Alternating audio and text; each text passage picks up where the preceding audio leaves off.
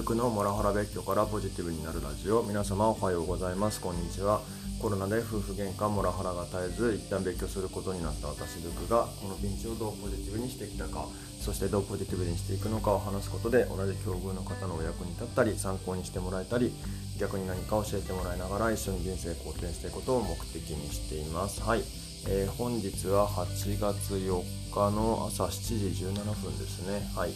えー今日も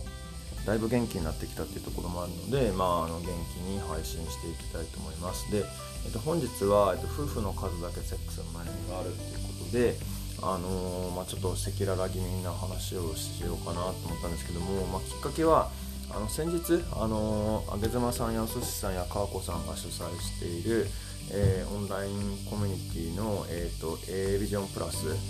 であのセックスレスの悩みについて話し合おうっていう場があってそれが結構面白かったんですよね。でまああの詳細は結構あのクローズドコミュニティで一人一人が赤裸々に語ってるっていうところもあるので、まあ、そこはには特に触れないでおこうとは思うんですけれども、まあ、なるほどって思ったことをちょっと簡単に紹介できればなって思います。であのセックスレスに関する悩みってあ意外とあの奥深いんだなって改めて思ったんですよね。でまあクローズドな世界なので、まあ、誰がどうこうっていうのは置いといても、まあ、あの子供が生まれた後のセックスやセックスレスの話っていうところとあと子供を産む前やあと産むためのセックスセックスレスっていう話があってあのそのフェーズによってもあのセックスの悩みって違うんだなっていうことをあの知った気づいたっていうのがまあ実は自分の中で一番でかかったりとかしました。でまあこのご時世にちょっとまあ怒られる話かもしれないんですけども、ま、うちについては子作りの悩みっていうのはあまりなくて、まあ、1人目も2人目もあの子供欲しいねっていうところで、あのー、話し合ってあの子作りそ死んだら意外とすぐに妊娠っていうような形でそこに対しての悩みっていうのは実はなかったりしました、まあ、ただ実はあの2人目についてはあの生まれてくる時に病気があったりだとか生まれた後も結構病気関連で苦労があったりとかしたので、まあ、あの子作り子育てあと生まれる生まれないできるできないみたいな話ってあの結構一つ一つそれぞれ あのドラマがあるなっていうふうに思っていたりしてます。でまあそっちの話になっちゃうとさらにちょっととっちらかっちゃうので、えっとまあ、もう一回セックスの話に戻れればななんていうふうに思います。で、まあ、あの我が家の悩みってあのなんでしょうねあのいつかの赤裸々会でも話した通りあの詳しいところはちょっとそっちの方で有料にしてまとめてるっていうところがあるのでこの場で詳しくは伝えませんけれども、まあ、子供が生まれた後の、えーと、セックスセックスレスの悩みだったななんていうふうにあの今回の話を聞いて思ったりした次第だったりとかしてます。はい、でまあ自分の中であのなるほど感があったのは自分が今まで悩まなかった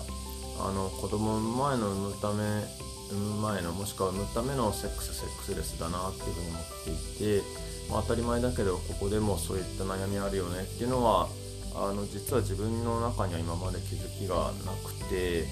あの、まあ、そこに悩んでこなかったからっていうところがあるんですけれども、まあ、あのそういう悩みもあるっていうふうにちょっと感じた次第だったり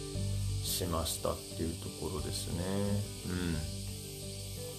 まあ、あのなおこの恋人時代子供生まれる前の、えっと、セックスレスについては、あ、あのー、なんだっけなあのちょっと後で概要欄にリンク貼っておきますけども「情熱のあれ」っていう漫画が面白いのであのこっちも見ていただけると嬉しいななんていうふうに思っててちょっと今日紹介しておきます。あの簡単にどの話かをお話しするとあの同棲中の恋人とのセックスレスに悩む女性の主人公がいらっしゃってあのもう多分23年とか34年とか同棲してんのにここ12年全くしてないみたいなあの同棲中の恋人同士なのにっていう形の話です。で悩んでたらお母さんが入院してそれきっかけに実はお母さんがあの大人のおもちゃ屋さんを始めていたことが発覚してあのその女性主人公がその店を手伝いながら、えー、恋人とのセックスレスにどう立ち向かっていくかっていうあの結構奇想天外だけど、えっと、話も面白かったりします。なのでこれ結構僕の中ではなかなか面白かってでかつ無料で読めるので、えー、結構おすすめだったりしますのでご興味ある方は是非読んでいただければななんていうふうに思ってたりしてます。で、まあ、まとめに入るんですけれども、まあ、エビジョンプラス結構面白いなって入ってみて思ってます。あの感覚的にはあのなんかアルコール依存症の人たちが集まって自分たちのことを話し合う自助会っていうのがあるんですけれども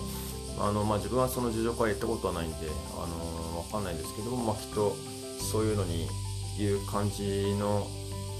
なんでしょうね面白さなのかななんていうふうに、えー、今回自分で参加して思ってたりとかしています。もちろんアルコール依存症ではなくて、まあ、過去現在あと将来の夫婦に関する